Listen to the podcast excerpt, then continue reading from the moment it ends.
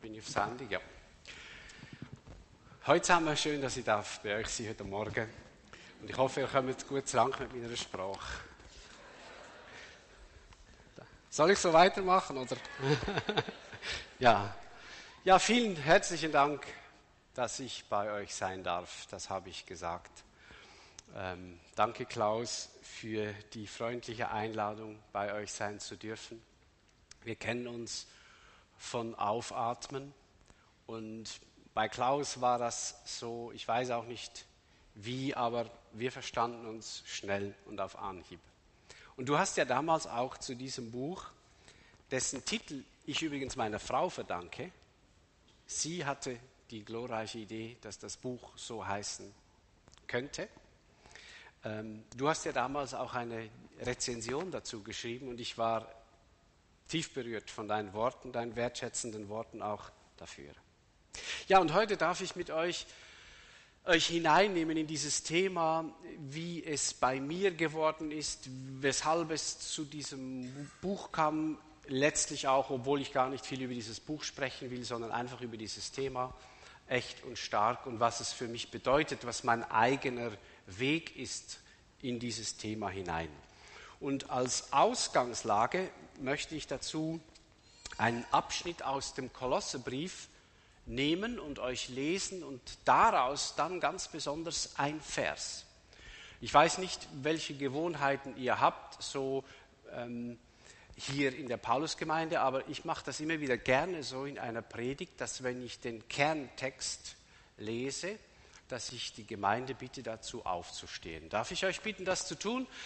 Und dass wir uns damit ausdrücken, wir hören auf das Wort Gottes, da ist zwar ein Schweizer, das ist vielleicht interessant oder auch nicht, äh, aber es geht um dieses Wort Gottes, das er uns heute gibt. Und da betet Paulus für die Kolosser und er sagt zu ihnen, seit dem Tag, an dem wir gehört haben von euch, lassen wir nicht ab, für euch zu beten und darum zu bitten, dass ihr erfüllt werdet mit der Erkenntnis seines Willens in aller Weisheit und geistgewirkten Einsicht. Denn ihr sollt ein Leben führen, das des Herrn würdig ist und in allen Dingen sein Wohlgefallen findet. Ihr sollt Frucht bringen in jedem guten Werk und wachsen in der Erkenntnis Gottes, versehen mit aller Kraft und getragen von der Macht seiner Herrlichkeit. So werdet ihr in allen Dingen zu Standhaftigkeit und Geduld finden. Können wir vielleicht miteinander diesen einen Vers 10, der hier vorne eingeblendet ist, lesen, gemeinsam laut. Denn ihr sollt ein Leben führen, das des Herrn würdig ist und in allen Dingen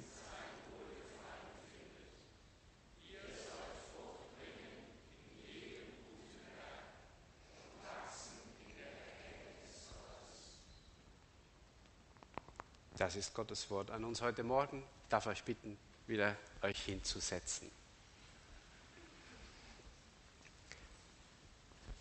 Das war Paulus schon ein echtes Anliegen, dass die Menschen, die Jesus Christus kennengelernt haben, dass sie wachsen, dass es Früchte des Glaubens gibt in ihrem Leben, die sich irgendwann deutlich zeigen.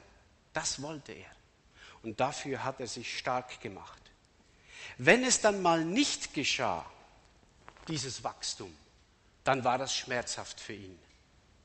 Er schreibt zum Beispiel den Korinthern, ich konnte zu euch, die ihr Jesus Christus kennt, nicht zu Menschen, wie zu Menschen sprechen, die aus dem Geist leben, sondern wie zu unmündigen Kindern. Denn ihr seid so auf das Irdische, auf das Oberflächliche beschränkt geblieben, sagt er den Korinthern im dritten Kapitel des ersten Briefes. Das war schmerzhaft für ihn. Ebenso schmerzhaft war für ihn, das Bemühen darum, dass Menschen geistlich vorwärts kommen. Und er schreibt, und ich finde das erstaunlich, dass Paulus dieses Bild braucht, er schreibt in Galaten dann im vierten Kapitel, meine Kinder, um die ich immer wieder die Schmerzen einer Geburt erleide. Ich meine, Paulus war ein Mann. Was wusste der schon über die Schmerzen einer Geburt? Aber er bringt dieses Bild, weil er wohl ahnt, das ist schmerzhafter als jede Rasur des Mannes. Meine Kinder, um die ich immer wieder die Schmerzen einer Geburt erleide, bis Christus in euch Gestalt gewinnt. Also das war sein großes Anliegen, das war sein großer Wunsch, dass Menschen im Glauben wachsen. Die schwedische Autorin Selma Lagerlöf, die sagte ein Wort zu diesem Thema. Sie sagte in einem Gebet, großer Gott, lass meine Seele zur Reife kommen, ehe sie geerntet wird. Und ich bin ein Bauernsohn, auf dem Land aufgewachsen. Und wenn dann irgendein Lümmel einen Apfel von einem Baum reißt, der noch nicht reif ist, und reinbeißt, dann verzieht er sein Gesicht und schmeißt ihn weg. Und dieses Bild, an dieses Bild denke ich hier. Lass mich reif werden in dieser Lebenszeit, die mir gegeben ist, in dem Maß, wie es dich ehrt, bevor ich geerntet werde. Mich hat das Thema schon immer fasziniert, schon immer auch interessiert, schon als junger Mann. Diese, dieses Thema des Wachstums im Glauben. Ich weiß nicht, das war so eines der Themen, das Gott mir einfach mit ins Herz legte auf meinem Weg mit ihm. Ich habe sogar eine Masterarbeit zum Thema geschrieben, wie werden Christen reif im Glauben. Nun, der ganze Witz dabei ist, dass ich in dieser Zeit oder eigentlich schon ein bisschen vorher als ich mich so intensiv auch schon mit diesem Thema beschäftigte, einen ganz starken persönlichen, auch gesundheitlichen Einbruch erlebte. Und das machte dann deutlich, dass es in meinem Glauben eine Parallelwelt gab. Dass es Ungutes gab, dass Ungutes geschah in mir drin, das mir aber so gar nicht bewusst war. dass in meinem Glauben auch gar nicht vorkam, das Ungute, diese Dinge. Und doch waren sie da und sie beschäftigten mich unbewusst wohl. Es war so, als gäbe es in meinem Lebenshaus ein selten oder gar nie betretenes Zimmer, ein ungeheiztes Hinterzimmer des Lebens. Und ich las damals ein Buch von einem US-amerikanischen Pastor, der was Ähnliches erlebt hatte wie ich, der aber einen Schritt weiter war, das aufgearbeitet hat. Und er sprach vom Eisberg und von der verborgenen Seite des Eisbergs, dass man nur 10% sieht und zeigt und dass es aber eine große verborgene Welt gibt, die man niemandem zeigt, die man vielleicht selber auch gar nicht kennt, nicht wahrnimmt bei sich selbst. Und er beschreibt den Weg, wie er gelernt hat, dort unter die Oberfläche zu schauen. Und ich wusste, das ist mein Thema. Thomas, da musst du hinhören. Das betrifft dich. Das hat mit dir etwas zu tun. Vollends ging mir das Licht auf, als ich mich, ich weiß nicht mehr, was der Anlass war, mit dem Menschenbild der alten Hebräer auseinandersetzte. Die alten Hebräer, also die Menschen des Alten Testaments, ich hatte äh, eine Untersuchung gelesen, wie sie die Seele des Menschen verstehen und das Herz des Menschen verstehen. Und da gingen mir ja ganze, ganze Leuchtereien auf, als ich das las. Denn ich lernte dort erstmals richtig verstehen, dass wenn der Jude von der Seele spricht, vom Inwendigen des Menschen, dass er dann damit nicht, wie ich oft gedacht hatte, einfach so seine fromme Gesinnung, also äh, die Seelen gehen zu Gott und mit meiner Seele preise ich den Herrn und so. Und ich dachte ihm, ja, das ist einfach so, wenn du gut drauf bist Gott gegenüber und dann schöne Lieder singst und schöne Gebete sprichst. Dann öffnest du deine Seele Gott. Ich lernte etwas anderes kennen, nämlich, dass für den Juden die Seele der Ort ist, wo all seine Gefühle zu Hause sind. Auch sein Verstand übrigens. Der Jude trennt nicht zwischen Gefühlen und Verstand. Das ist für ihn alles ein Teil des inneren Menschen. Aber das ist, das ist ein anderes Thema. Na, auf jeden Fall, auch die Sehnsüchte sind in der Seele. Die guten und schlechten Motive sind in der Seele. Die Seele, das sind die Absichten, die man hat, die Sehnsüchte, die Triebe, die Gedanken, die Ängsten, das Trachten, das Suchen, das Wollen. Und zwar immer in der ganzen Bandbreite. Das Gute und das nicht so Schöne diesbezüglich. Das ist die Seele für den Juden. Und wenn deshalb ein Jude sagt, und wir lesen das oft ja in den Psalmen, wie auch hier im Psalm 25. Zu dir, mein Gott, erhebe ich meine Seele. Dann will er damit nicht sagen, zu dir, mein Gott, sprich ich jetzt mein frommes Gebet. Sondern er sagt zu Gott, ich komme zu dir mit allem, was ich bin. Ich öffne dir auch das eben bisher gar nicht betretene, ungeheizte Hinterzimmer meines Lebens. Zu dir erhebe ich meine Seele. Also der, der Jude ist sehr, sehr mutig. Er versucht nicht zuerst frei von seiner Schuld und seiner Unmöglichkeit zu werden, bevor er dann zu Gott kommen kann, sondern er mutet sich ihm, und die Psalmen sind ein wunderschönes Beispiel dazu, er mutet sich Gott zu, so wie er ist. Zu dir komme ich mit allem, mit allem, was da ist, ob ich es kenne oder nicht, ob es schön ist oder nicht. Ich komme zu dir mit allem, was da ist. Das war für mich ein Augenöffner. Und dann 5. Mose, ich ging dann dieser Seele ein bisschen nach, wo, wo Gott dem Menschen sagt, Mensch, hüte deine Seele gut, nimm das ernst. Oder in Sprüche 4, achte auf deine Gedanken und Gefühle, denn sie beeinflussen dein ganzes Leben. Nimm ernst, was da ist in dir. Und damals verstand ich, dass wohl eben Paulus, wenn er eben vom Reifwerden schreibt, dass er damit nicht ein reines geistliches Reifwerden meint. Man könnte das so darstellen, dass wir nun einfach immer besser werden, wenn wir wissen, wie man beten soll. Also, dass wir da die richtigen Worte finden und so lernen, den Unterschied zu kennen zwischen Lobgebet und Dankgebet und Bittgebet und weiß nicht was für Gebet. Lobpreisgebet, wie auch immer.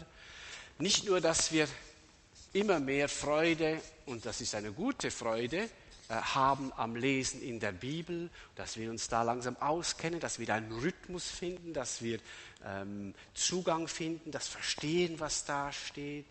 Also das Wachsen im Glauben, das Weiterkommen bezieht sich eben nicht nur auf diese Seite oder dass wir zu einer Gemeinde gehören, im Gottesdienst Gott erleben, miteinander äh, ihn feiern, dass wir Gott dienen mit unseren Gaben, was auch immer. Und wir könnten hier noch viele Dinge aufzählen, dass wir äh, den Segen des Fastens kennenlernen und so weiter. Früher dachte ich immer, wachsen im Glauben heißt in diesen Dingen, ich sage es ein bisschen plump, besser werden. Durchaus positiv meine ich das, also wirklich darin wachsen, sondern wenn nun der Jude von der Seele spricht, dann meint er ja eben alles, was in uns ist. Eben die Motive, ich habe es gesagt, die Gefühle, die Gedanken, ähm, die Sehnsüchte der Ärger, der Frust, das Verletztsein, was auch immer. Und mir wurde bewusst damals, dass ich diese Welten getrennt hatte, dass das wie zwei verschiedene Geschichten waren. Eben das hat mich immer interessiert, so habe ich es verstanden. Um diese Dinge wusste ich gar nicht so viel dass die auch noch da sind, das hatte nicht so ein Gesicht, das war so wie eine verschlossene Tür. Und das führte so eine Art Eigenleben. Und ich begann zu verstehen, dass wenn Paulus davon da eben betet für die Kolosser, ich möchte, dass ihr zunehmt in dieser Erkenntnis Gottes und darin wächst, dass euer Glaube Frucht trägt, dass das Reife entsteht, dass er immer den ganzen Menschen meint dass diese Welten miteinander zu tun haben. Dass zum Beispiel im Gebet diese Dinge wirklich zur Sprache kommen, die da sind. Und nicht nur diejenigen, auf, wo ich so bei Gott auf sicherem Boden stehe. C.S. Lewis hat einmal gesagt, wir sollen zu Gott das sagen im Gebet, was in uns ist, nicht was in uns sein sollte. Das ist vor allem für fromme Menschen wichtig. Denn die haben so eine Art ähm, Bemessung bekommen, was ist wohl nun richtig schön würdig vor dem Herrn und was nicht. Und sie lernen das zu managen und vor Gott nur gewisse Dinge zur Sprache zu bringen und das Schwierige nicht. Und darum gefällt mir dieses Zitat, Gott das sagen, mit Gott so kommen, mit dem, was in uns ist und nicht, was in uns sein sollte. So, damals habe ich etwas verstanden und ich fand das gar nicht schwierig. Äh, falsch, ich fand das gar nicht einfach. Denn eben, ich merkte ja, da gibt es eine Art Hinterzimmer in meinem Leben, da gibt es Dinge, die mich bewegen, die mich antreiben, die gar nicht so schön sind. Kann ich die nächste Einblendung haben? Hier, mein Freund hat mich verlassen. Ähm, ein solches Hinterzimmer. Und in diesem Hinterzimmer gab es Spinnweben, Staub und Motten unschöne Gedanken, unreife Gefühle, ein starkes Streben nach Anerkennung, nach Gefallen wollen, nach Angst davor zu versagen. Und damit lernen vor Gott und vor Menschen, vor mir selbst, darüber zu sprechen, dahin zu schauen, reifer zu werden, nicht nur hier auf dieser frommen Seite, sondern auf der Innenseite oder beziehungsweise bis in die Hinterzimmer hinein meines Lebens, auch wenn sie so aussehen wie das hier. Ich stand vor einer Entscheidung damals. Ich will euch ja erklären, wie kam es zu diesem Thema echt und stark. Und ich wusste, ich stehe vor der Entscheidung, entweder weiter wie bisher, das kenne ich, oder das neue wagen. Und es anders angehen als bisher mit meinem Glauben, das viel ganzheitlicher zu verstehen. Und ich habe mich aus purer Not für das zweite entschieden.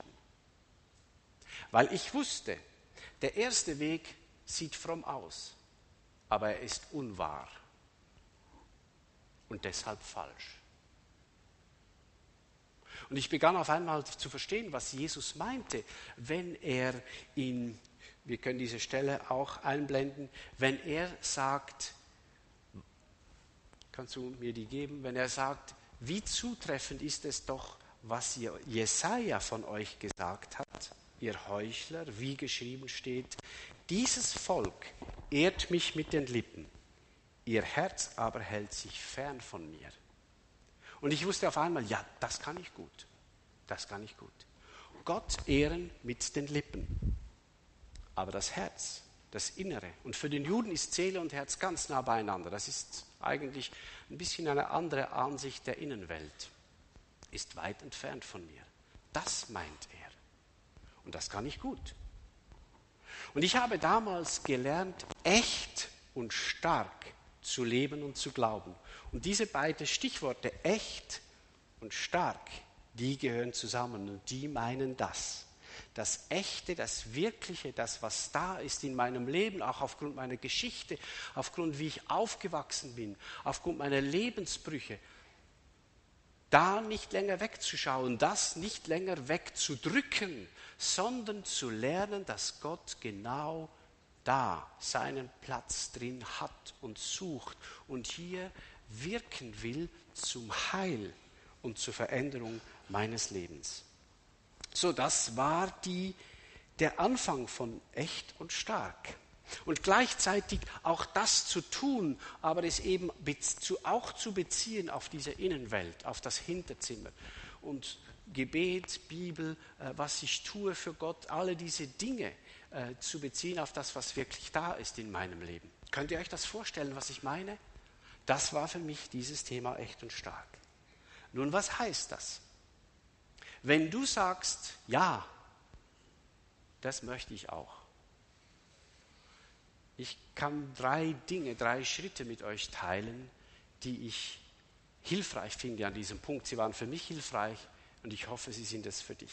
Wie werden wir echt und stark? Erstens, es beginnt, mein Bart kratzt hier ein bisschen, ne? Ich mich doch rasieren sollen für Bremen. So, jetzt ist gut. Das erste ist, werde ehrlich. Werde ehrlich.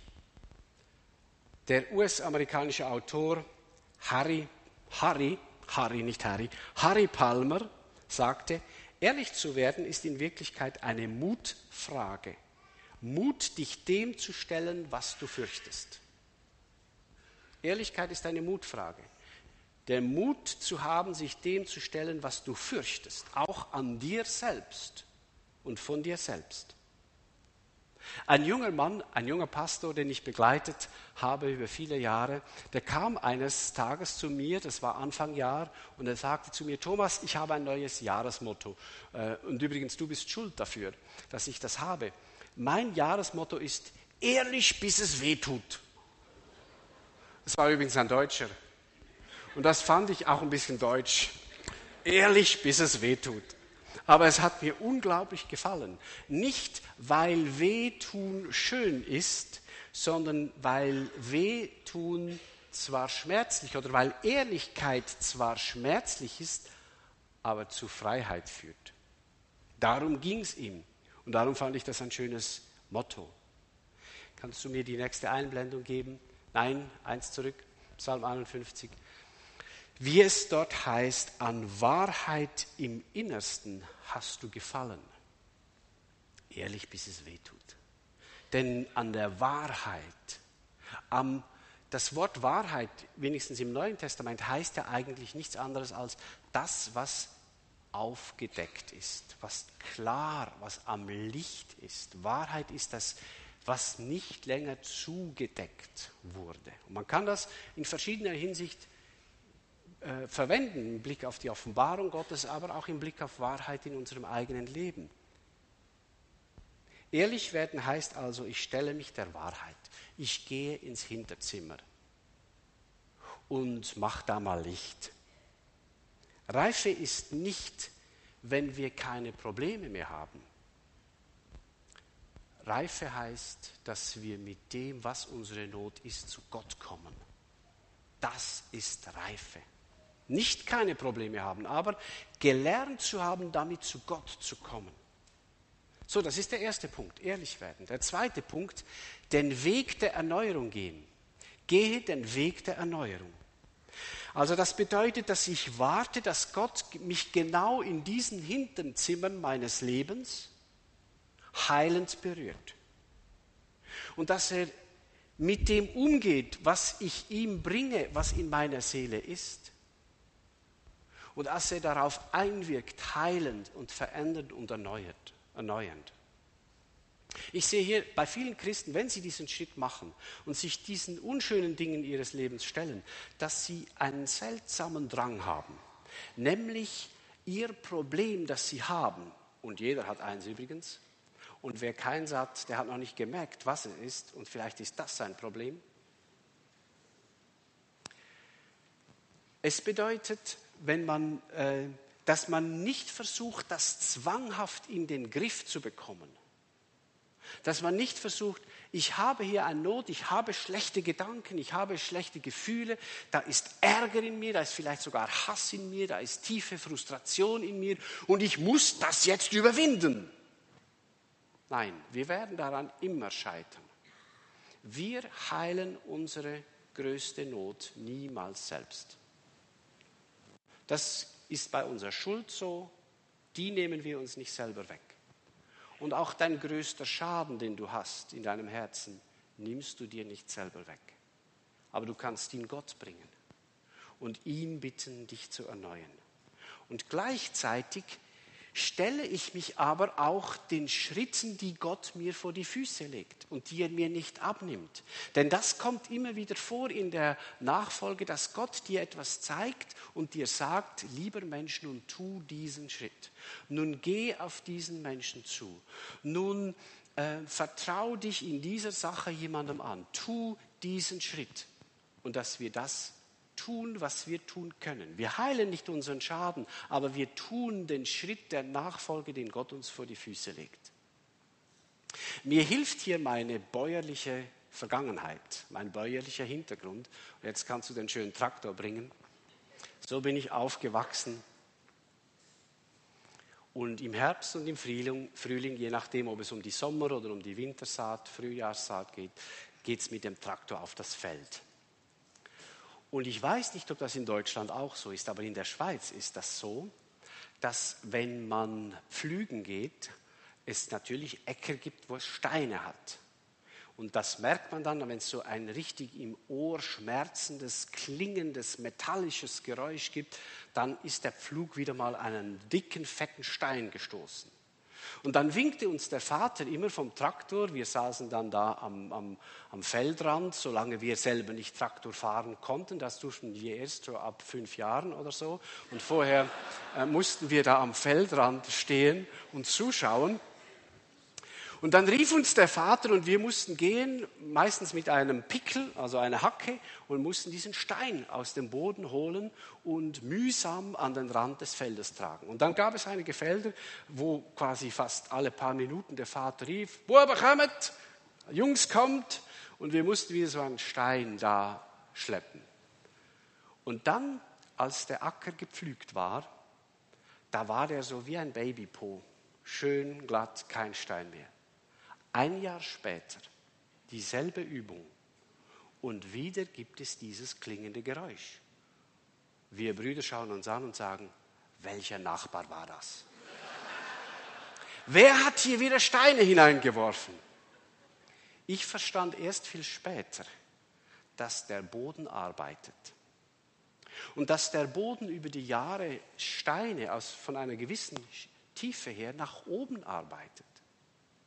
Und dass da also Steine kommen, die waren letztes Jahr noch gar nicht da, beziehungsweise die waren noch tief genug. Und jetzt sind sie da. Was haben wir dem Nachbarn alles gewünscht? Und er war gar nicht schuld. Für mich wurde das ein Bild der Nachfolge. Manchmal gibt es in deinem Leben dieses metallische Geräusch, diese Irritation und du merkst, hier stimmt was nicht. Was sollst du dann tun? Nicht beten, dass Gott Steine in Sand verwandelt über Nacht, sondern den Stein raustragen. Hoch damit. Schau hin, nenn es beim Namen, bring es zu Gott, leg es ab, bring es zum Kreuz. Mach einen Steinhaufen, so wie wir das getan haben. Und wundere dich nicht, wenn in einem Jahr, vielleicht sogar an derselben Stelle, es kann auch eine Woche später sein, wieder was kommt und dann frag dich nicht, was ist falsch hier, wer ist schuld, bin ich vielleicht sogar schuld oder auch ein Nachbar oder was auch immer, sondern nimm einfach den Stein und bring ihn, wo er hingehört, zu Gott, an das Kreuz von Jesus Christus. Und schaut, liebe Freunde, das ist die alltägliche Kleinarbeit der Nachfolge. Und wenn wir nun als Christen diese Dinge tun, und ich hoffe, er tut sie und erlebt darin viel Segen, dann tun wir sie genau auch deshalb und dafür, dass diese Steine, die da kommen, dass sie entsorgt werden, dass sie an den richtigen Ort hinkommen. Und das tun wir lebenslang. Das ist der Weg der Erneuerung. Und ich kann euch nur bitten, werdet nicht müde darin. Das ist unser Weg, solange wir auf dieser Welt sind. Und dann noch zum letzten, wie werden wir echt und stark? Indem wir diesen Weg in der Gemeinde und in der Gemeinschaft gehen. Indem wir ihn eben nicht alleine gehen, diesen Weg. Mein Vater alleine auf dem Acker, das wäre für ihn mühsam gewesen. Und so war das eine Teamarbeit. Und wir haben einander geholfen dabei. Nicht immer mit großer Freude natürlich. Es war dann schöner, auf dem Traktor zu sitzen und dem Vater zu rufen, da ist wieder einer. Und dann musste er den da ausbuddeln. Aber schaut, wir können das letztlich nicht alleine. Wem sage ich das? Ihr seid ja hier. Aber es ist dennoch gut, dass man sich das immer wieder sagt. Dazu brauchen wir andere Menschen, Ermutigerinnen und Ermutiger. Wie es Paulus sagt im ersten Brief an die Thessaloniker, das können wir, genau, das ist schon eingeblendet, ermahnt und ermutigt einander und helft euch gegenseitig weiter, wie ihr es ja schon tut. Das klingt ein bisschen abstrakt hier, aber darum geht es. Das ist das Einanderhelfen, die Steine zu entsorgen, die nun einfach da wieder an die Oberfläche gekommen sind. Und dass wir das tun in zweifacher Weise. Ich lasse das zu, dass mir andere helfen, meine Steine zu entsorgen. Und ich höre auf, mich dafür zu schämen, dass ich das heute noch brauche. Irgendeinmal müssen wir, musst du, müssen, muss ich die Entscheidung treffen, ich höre auf, mich für meine Steine zu schämen, weil das überhaupt nichts bringt und weil sie dann am längsten bleiben, wo sie sind. Ich höre auf damit. Und ich lasse es zu, dass ich Menschen brauche, die mir helfen, die mit mir zu Gott gehen, dass ich Seelsorge brauche, dass ich, dass ich Korrektur brauche. Ich höre auf, mich darüber zu schämen. Und ich nehme das dankbar in Anspruch. Das ist Gemeinde. Und gleichzeitig will ich bereit sein, anderen zu helfen, ihre Steine zu entsorgen. Und will bereit sein, wo ein Mensch sagt, ich brauche dich, wo ein Mensch sagt, ich brauche dich einen Moment. So, das ist für mich nach, in, durch die vergangenen Jahre die Essenz von echt und stark. Und ihr merkt, was mir dabei wichtig ist, dass eben das Echte, die Wahrheit, dass Wahrheit in alle Bereiche unseres Lebens hineinkommt und dass wir mit dieser Wahrheit den Weg Gottes gehen, dass wir nicht nur therapeutische Diagnosen aufstellen und sagen, ach, was sind wir alles für arme, verletzte Menschen, sondern dass wir dann den Weg der Erneuerung und der Nachfolge gehen und einander dabei beistehen.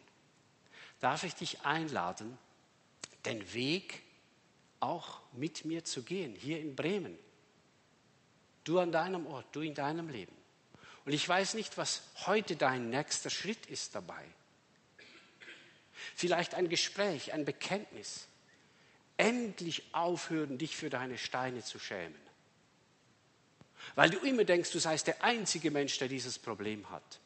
Was für eine schöne Lüge des Teufels. So wichtig bist du nun auch wieder nicht, dass du der Einzige oder die Einzige wärst. Die Menschheit ist groß und die Nöte verteilen sich gerecht über den Planeten. Du bist nur einer unter vielen. Schäm dich nicht länger. Vielleicht ist das dein Schritt. Und vielleicht ist dein Schritt ein anderer. Ich weiß es nicht. Ich glaube aber, dass Gott in dir zeigt und gezeigt hat heute. Gehen wir nochmal zurück zu Kolosser 1, Vers 10. Paulus sagt, darum bete ich, dass ihr des Herrn würdig leben könnt dass ihr Frucht bringt in vielen guten Werken und dass ihr wachst, wachst in der Erkenntnis Gottes. Gott segne euch dabei. Amen.